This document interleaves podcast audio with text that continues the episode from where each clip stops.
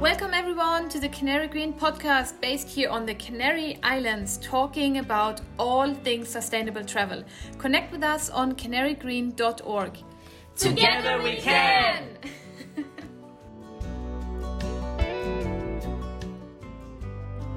Welcome everyone to the second episode of Beyond Travel Long Talk. Uh, today my guest is John Dale Beckley, uh, who is a South African living in the island of Tenerife for about what 27 years now.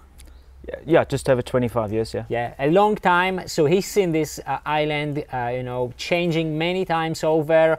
Uh, he lived through many crises. He took himself made many changes in his um, career, and we're gonna talk about this and about Canary Green, which is John's um, newest baby, let's say, and this is how we actually got uh, we met and we started collaborating. So, John, uh, thank you very much for accepting my invitation to this uh, interview.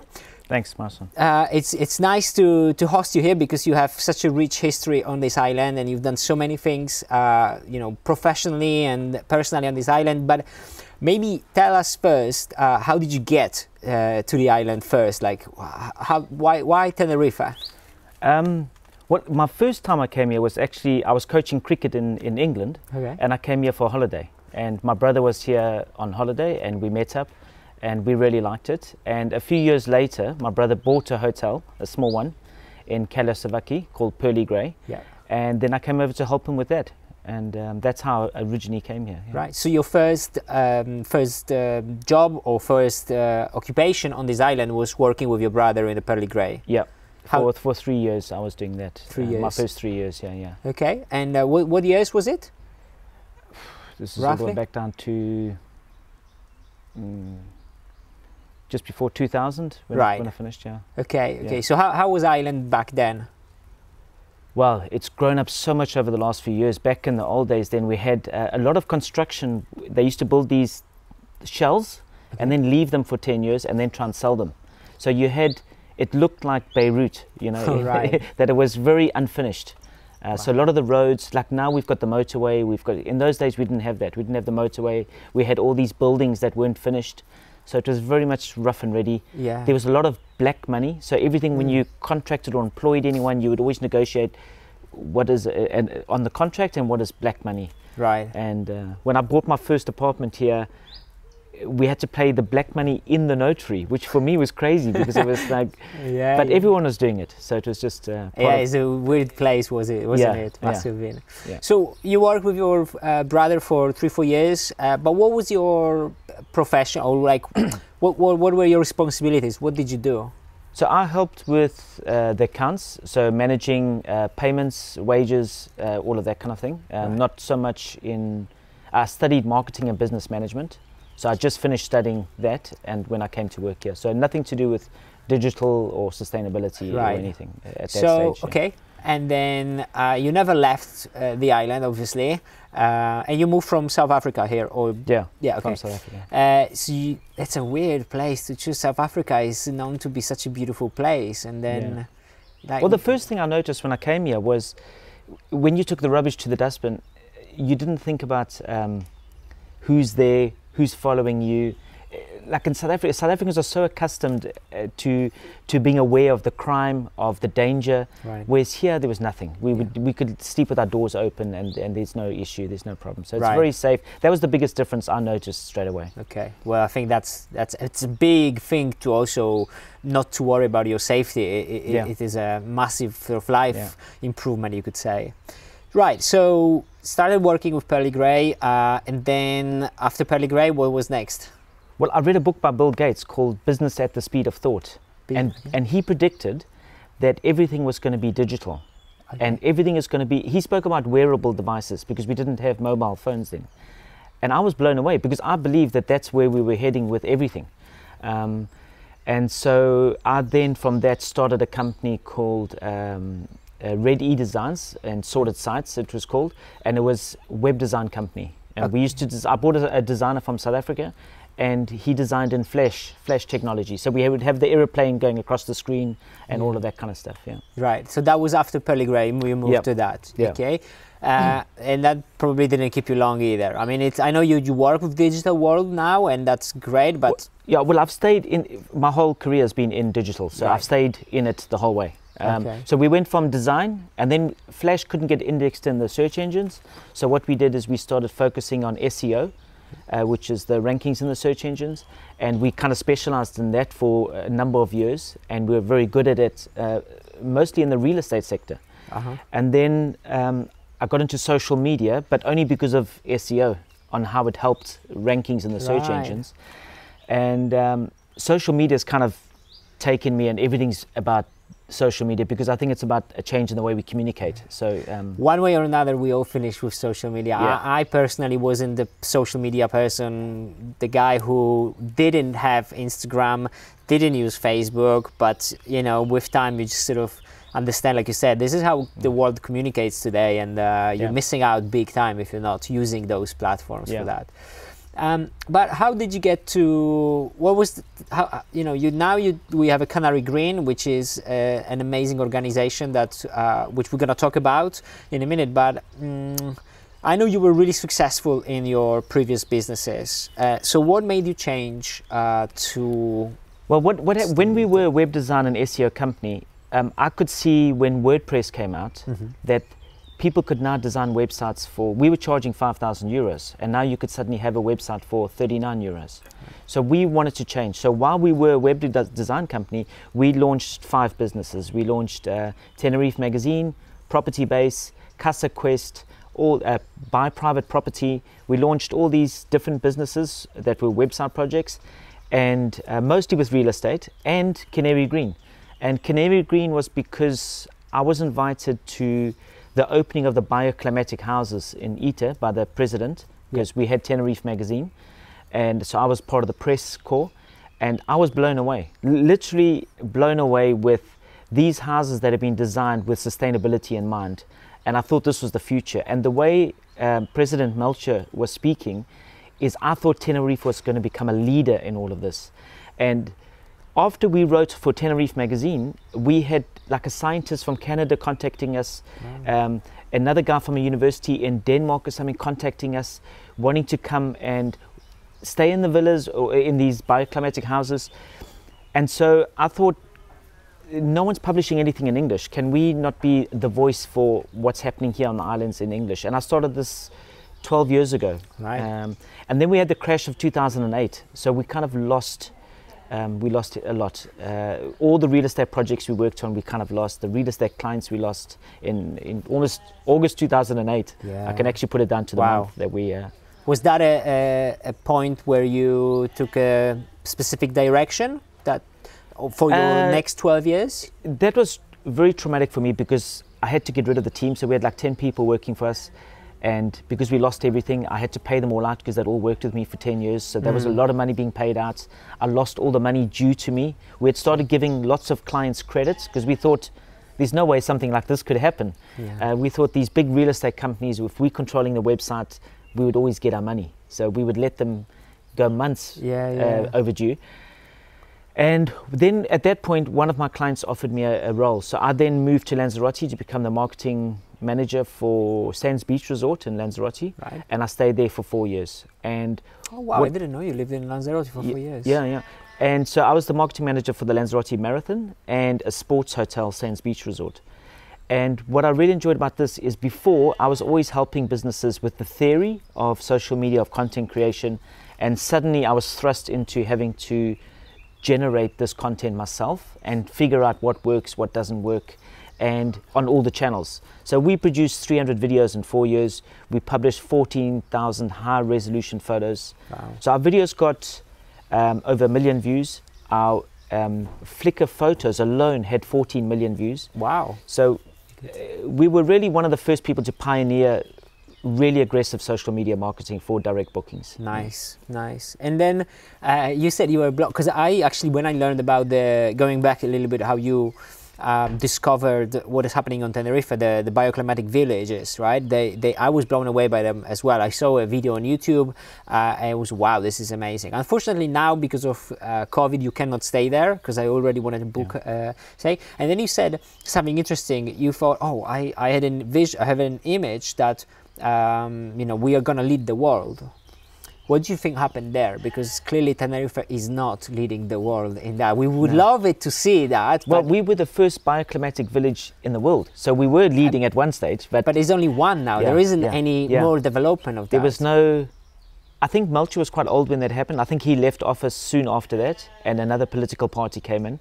And of course, often with political parties, they, they take the opposite view of the previous guy. And I, I don't know the politics, but I presume that's what happened because we lost any momentum we had in the beginning, we lost it very quickly. And um, right.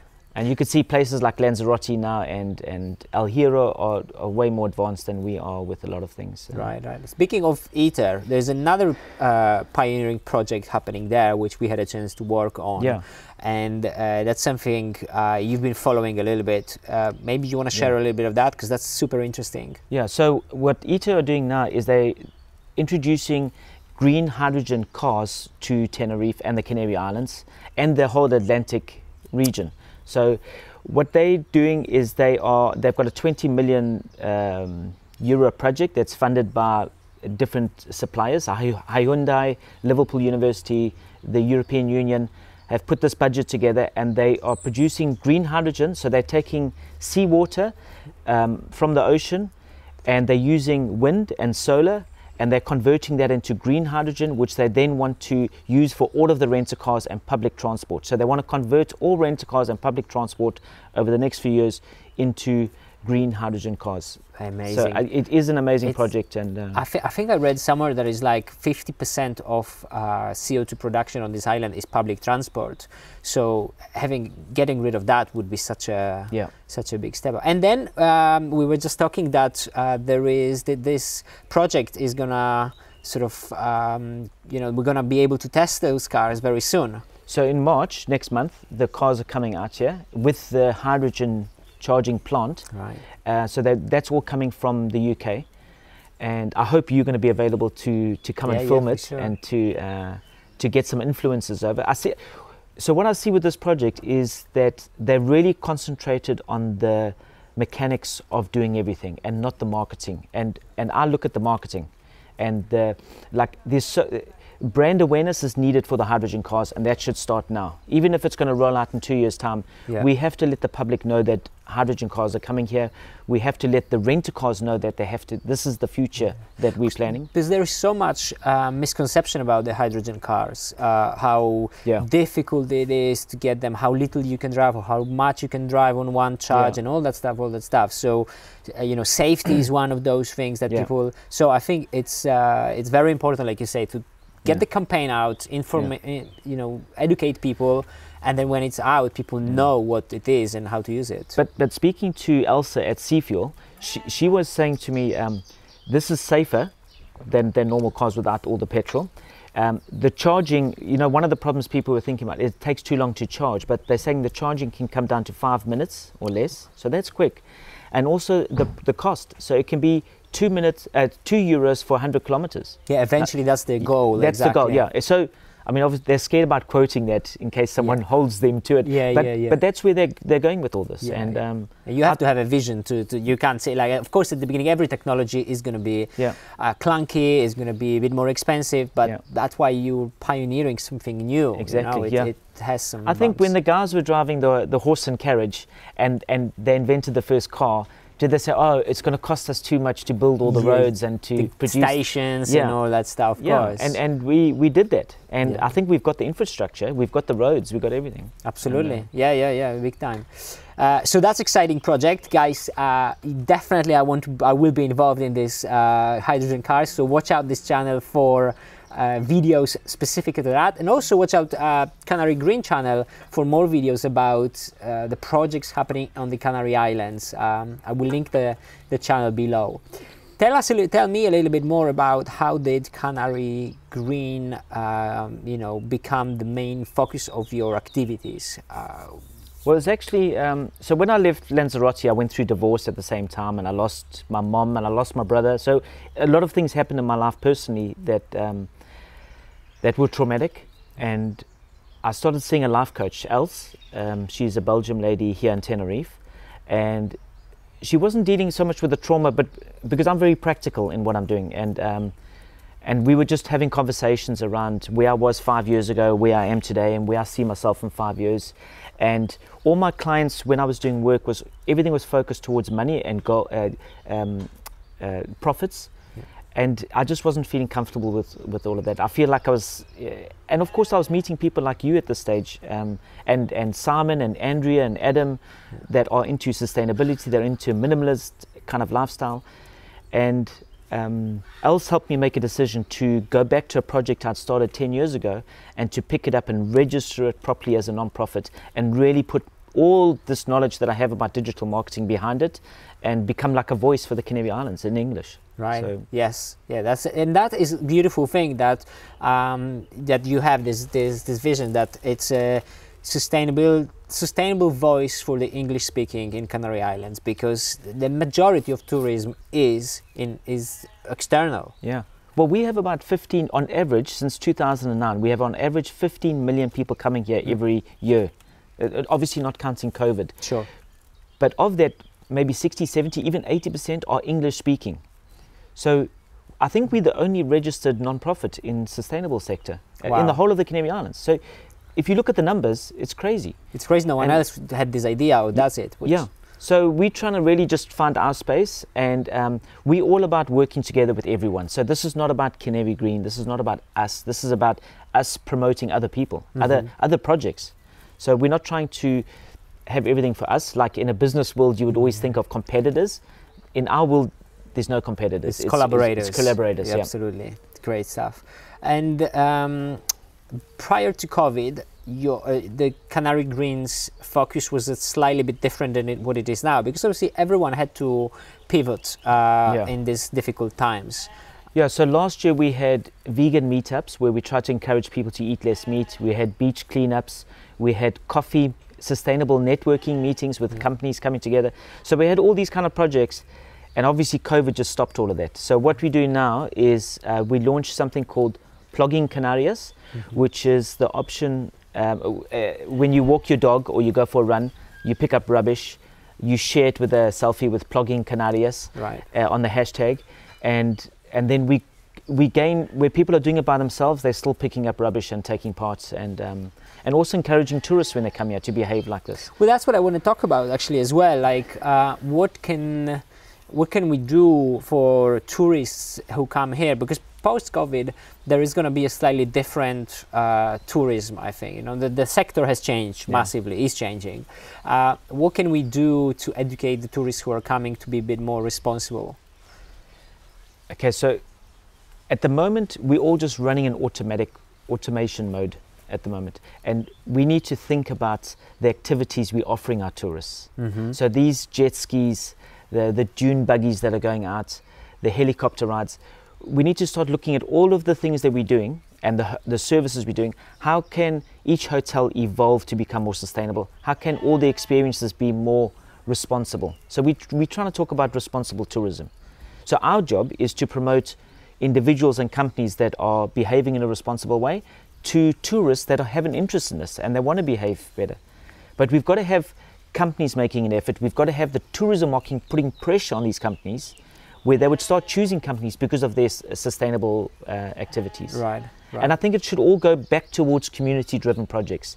So I think you want to look at a hotel now and say, what are you doing sustainability for yourselves? What are you doing for the community? What are you doing for to support local businesses? I think all of these things, tourists are going to start saying, "What are you doing for these things?" Yeah. And uh, and being a part of the solution rather than I'm taking my holiday and I don't care. Yeah, I think also what one thing is because there is sometimes I have an impression that a lot of um, there are initiatives, there are things that the companies do, but they do not communicate that clearly to the pe- people. So you yeah. come to a place, you you're not even aware that I don't know they're yeah. using uh, you know they don't have plastic uh, bottles on the on the side or they use reusable water or anything yeah. like that. Uh, and I think communication yeah. in that case is a, is a key, and that's where your agency also comes in because yeah. that's what you help with. Yeah. Uh, and what we're trying to do is talk everything about being in a positive reinforcement. So we don't do anything with negative. Because it's, it's easy to point to Coca Cola saying, You're producing all this plastic, you, the bad player, sign this petition mm-hmm. and to take that road. But I don't think you change anyone's hearts or minds that way. So, what we want to do is positive reinforcement and, and, and generate this positive energy where people are encouraged because they see this person doing it and they say, What can I do? And it pulls everyone together. That's In amazing. South Africa, we saw this with racism, where you started seeing people not being racist and helping and actually giving back. It's, it's, it's part of a cultural change, and right. it's not just led from because we've got to be careful if we leave this to the town halls and to the tourism departments, because often they're talking to their voters. Mm-hmm. They're not looking at it like this. So I really think and tourists have no vote here, unfortunately. Yeah. So, so they're not the market who they're trying to sell to. So uh, local businesses, I think, need to stand up more. I think tourism needs to put more pressure on businesses, saying, "I want to know what you're doing before I come and stay with you." So I think that needs to be a little bit of push and pull pressure for right. these for these brands to, because now the brands are saying, "Listen, the margins are so small now. I, I can't afford to make these changes because but I think, like you say, the, the consumer is more educated today and more aware. There's more and more people aware of climate change, of the dangers of, of today's world, and they don't want necessarily the cheapest product uh, for the best price. They yeah. want to contribute in a yeah. different way to the environment, com- uh, local community, or anything like yeah. that. So I think there is a lot of like on, on one side you have the businesses that say we cannot afford this. On the other uh, and they don't see that if they do this they might bring more business. Exactly. And more even people who want to spend a little bit more yep. uh, money. more opportunity yeah. exactly. So so it's just it's, it's a way that they just don't see it yet. But i'm not sure if you agree. I think that post covid people are going to want to start saying i want more experiences in my life. Like life is short now. We've probably all know someone close to us that we've lost through covid and you don't you want to come on holiday now and don't say I want cheap beer and a sunbed.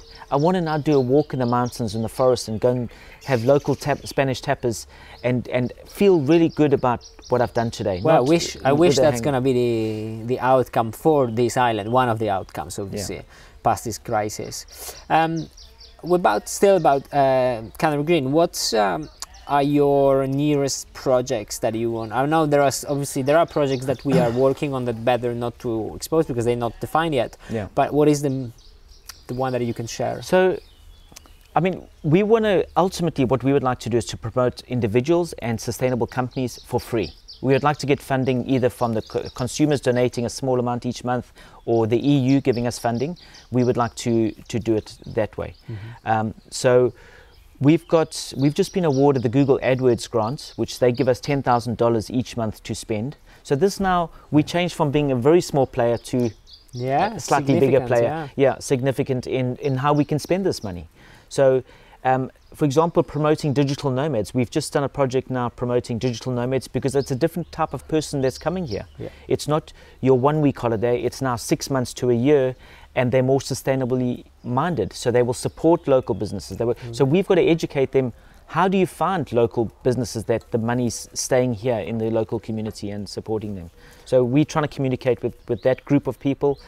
Um, we've got some bigger projects, like we, we're planning to go to Lanzarote. They've got some really great sustainable hotels there, so we're trying to work with the tourism and we're planning that. Um, we want to plan to go to El Hierro and, and mm-hmm. do that. Uh, we just done our first Green Talks, which is based on a bit like uh, TED, TED Talks. Talks. Mm-hmm. So we want to have uh, very influential speakers coming and speaking on our platform. Um, right at the beginning stages now, we're talking about having a sustainable tourism summit. Oh yeah. Uh, either at the end of this year or the beginning of next year, because as you know, Andrea's run her own yes. successful summit, and she's she's interested in doing this with us. Amazing. And have speakers that are really the top of sustainable tourism coming in one place and then we're using the pay-per-click budget to really aggressively put the Canary Islands on the market. Wow! Hopefully, hopefully, it, how beautiful would it be if uh, by the end of this year, you know, the situation with COVID would be good enough, uh, calm enough that we could uh, make a in person and online summit. Some people here and then have a little auditorium with a little bit of a screen and, and, and speakers from around the world, yeah. but also speakers speaking here. Yeah. Well, that's a because, beautiful vision. Yeah, because human nature is to be with people. Interaction, yeah, absolutely. I think this is one of the biggest. Uh, thank God we have the, uh, you know, Skypes, Zooms, and Google Meetups, yeah. and all that stuff. Because how this this pandemic would be such a disaster. It is already, but it would be even more if we didn't have those tools. Yeah. Um, but we could have done this on Zoom. We could, and, and this is this is, nice, so much nicer. And we had Cristoforo, which yeah, is exactly. I wanted to also say that because everyone is watching. Is like, where are these guys? There is a goat uh, in the background. there are bears. There are people. Where we are in Hacienda Cristoforo, which is a beautiful. I always call almost call it like a little village. Yeah, uh, oasis. It's like oasis, an oasis exactly. in the, in the yeah, south. It is. Um, built here in the south of Tenerife in Kaya, um, Playa Paraíso. Um, and again, you can you can check out the video we together made for uh, this place a couple months ago on Canary Green, Canary Green YouTube channel. yeah. Uh, and uh, yeah, we've been absolutely I've been absolutely blown uh, by this place because the owner. Do you remember when he was talking? He was talking about slow tourism, responsible tourism, and I think that's where Tenerife needs to go. This whole let's put them on a bus and drive them around the island, mm. that's gone let's let's have people that, that want to. There was um, this quote. There was this sentence that uh, Dennis, his name is the the founder of this place, who said at the very beginning, I think it's very important to do something that not only makes money but uh, enriches person or something like that. There was the opening sentence in the in the video that we made, and it's so true. Yeah. He came here looking at the hotels in Playa de las Americas being built, and he thought, okay, this is tourism, but I want to create something completely different, yeah. and he created this place. Yeah. Um, so that's why you hear ghosts, because it's a very down to earth uh, place, uh, very peaceful and, and very calm. Um, I, I, think just to say. Um, I've got a client called Pearly Grey, and um, one of the things which we've done is uh, we've spoken to Finca La Calabacera, and because Pearly Grey has self catering units, um, we're inviting the guests before they come that they can order these vegetable boxes from a bioclimatic, uh, not bioclimatic, uh, uh organic. Bio- organic farm, and they can have it delivered to the rooms. And wow, um, that's good. And that's amazing. Hey, just set up. I mean, obviously, during COVID we can't launch this, mm-hmm, but but that's mm-hmm. all there ready to go. And I think it's this whole concept afterwards that people want to be healthier, they want to eat healthier. Yeah. Uh, they want to do. Yesterday we did an e-bike excursion where we do then kayaking, and we can have Spanish tapas afterwards. Those are the kind of experience that I think people are going to crave they uh, really enrich you uh, like you, these experiences. I mean you know when i went to lanzarote and the only the, there was we did me and uh, eliana we did uh, i think four days. So we've done a lot of on our own. I went alone climbing a volcano. I love volcanoes so it was beautiful. We also had to do uh, a bus tour to the timanfaya park because that's the only way you can access it. And i never do bus but I really wanted to see it. I love volcanoes. So sitting in this bus and going around, I was thinking, my God, and people actually do that every time. Mm. There are people who choose that sort of tourism every time. They just yeah. sit on the bus and listen from the speakers to a guy, yeah. and it just it's nice. It looks beautiful, but it doesn't give you any experience. It doesn't no. enrich your soul. Doesn't. You know, my sister came to Lanzarote ten years ago, yeah. and even to this day, when she remembers Lanzarote, she remembers the wine tour because we went on a 4x4 Jeep with this guide that was amazing, took us to four different wineries.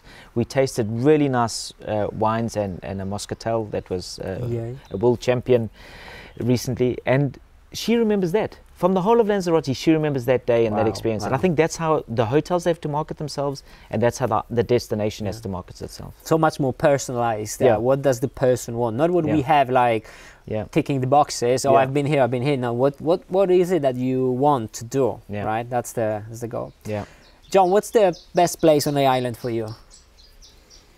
Um, well, this is a surprise question. I know. Uh, I was thinking, like, let's change the gear a little bit here. I, my my soul place is Lanzarote. Okay. I just love it. I mean, I was there. I just feel as soon as you land there, my whole mindset just kind of relaxes a bit more. The mm. people are more friendly. I feel. Um, it's a bit, everything's a bit slower. Oh, it's yeah. more like a surfer community there. And um, what I loved about Lanzarote is that everyone is into sports. Uh, the beaches there are amazing. Um, So I've really got a good memory of, of Lanzarote. I think El Médano is the closest we've got Right. because that's kind of the surfer, kind of relaxed. Uh, You know that apart, this is I'm you know it's, it's uh, I've been here four years now, and the only island I've seen apart Tenerife is Lanzarote, and I fell in love with this Mm. place. It's just such a easygoing, such a quiet place that I wouldn't like to live there. I must Mm. Yeah. say it's too quiet. But to escape there well, that's week, what I thought when I first went there. yeah, But actually, once you get your community and Mm. your friends, and I, I'm into sports, so I play a lot of paddle and golf. So once you you, you get organized, um, it, it's, it's Right. really uh, I enjoy learning. right, okay, okay, yeah. we- But what, what I really like about Lanzarote is they've just they had Cesar Manrique, Yes. um, who passed away quite a few years ago. But he was the visionary for sustainable tourism, like not mass tourism. Um, you can't build anywhere. You can't build more than two stories Mhm, high. mhm. So he was fantastic for the island. But what tourism have just recently done is they've gone back to this model of putting sustainable tourism number one, front and center of their strategy, which I think is great. And that's why we want to go there because th- everything is focusing towards this point, which Yeah, yeah. I think He- is, a, is was- such a smart move. Yeah. Cesar Manrique was such a unique. Uh, I I only discovered him when I went there, and uh, was again blown away by this connection of man-made and nature-made, uh, you know, structures. How he combined this, it's amazing. Actually, here on the island, you can see the um, Lago Martiánez was designed by uh, by him in Puerto de la Cruz. Yeah. Uh, I don't know if anything else on the island here, but uh, it has an influence all over those islands. Yeah. Absolutely. No, he was fantastic. Yeah. Mm-mm. Uh, so yeah, Lanzarote is on our uh, on our um, list of places to go.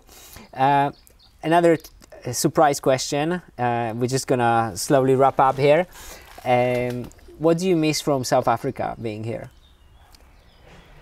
I think the sense of humor with my friends. Yeah. Um, like often I'm telling jokes and, and my daughter says, Dad, stop telling these jokes, nobody gets them. But South Africans get them, you know, and I miss that. And also rugby. Like here I go and watch rugby and I'm the only one in the bar watching and Right. uh, okay. and, and no one's into it. Whereas in South Africa it's like religion. So you um, uh, do you yeah. travel still back home sometimes? I did, but when my mom passed away I haven't been back since then. Um, and she was the kind of magnet pulling me back all the time. Uh, But Mhm. I've still got all my family there in Cape Town and Durban. So um, we're just planning now to go back okay. to go back and Can you travel now? Or Not now, no, No. but we're planning it for Right, for, yeah, for yeah, later in the year. Yeah. Cool. Well, John, thanks a lot for the conversation. Thanks, um, again, guys, uh, thanks for tuning in today. And I'm going to link John's um, social media profiles Instagram, uh, YouTube uh, to, to his, to his um, how do you say, to his projects, because he's a man of many projects. I'm going to link them down below. But maybe you say it best. Where should people find you and uh, how do, can they connect with you? What's the Uh, best way? Well, if you if you search John Dale Beckley, all my social media come up straight straight there, and you can then feel free to reach out with me. And I just want to take this opportunity to thank you for helping us with our films at Canary Green. Pleasure. And uh, yo, th- we're going to do some stuff together in the future. I'm yeah, sure. Yeah, yeah, Um, definitely, definitely. This we we we've started collabor. Well, we've met two years ago now, I think, or something like that, and Yeah. it took us about a year almost to start putting things together. Yeah. And it, in fact, this was thanks Yeah. to COVID. If Yeah. it wasn't for COVID, I would be traveling, doing uh, the the trade shows, the fairs. Yeah. Uh, you might be doing something else. So. If for us, if anything came out good out of this COVID, one of the things is this collaboration. So Yeah, I mean, at the moment in Canary Green, I'm so thankful and grateful that we've got so many people donating their time and their energy for free. Mm. And um, but this is But not sustainable. We, we want we need if we want to be realistic.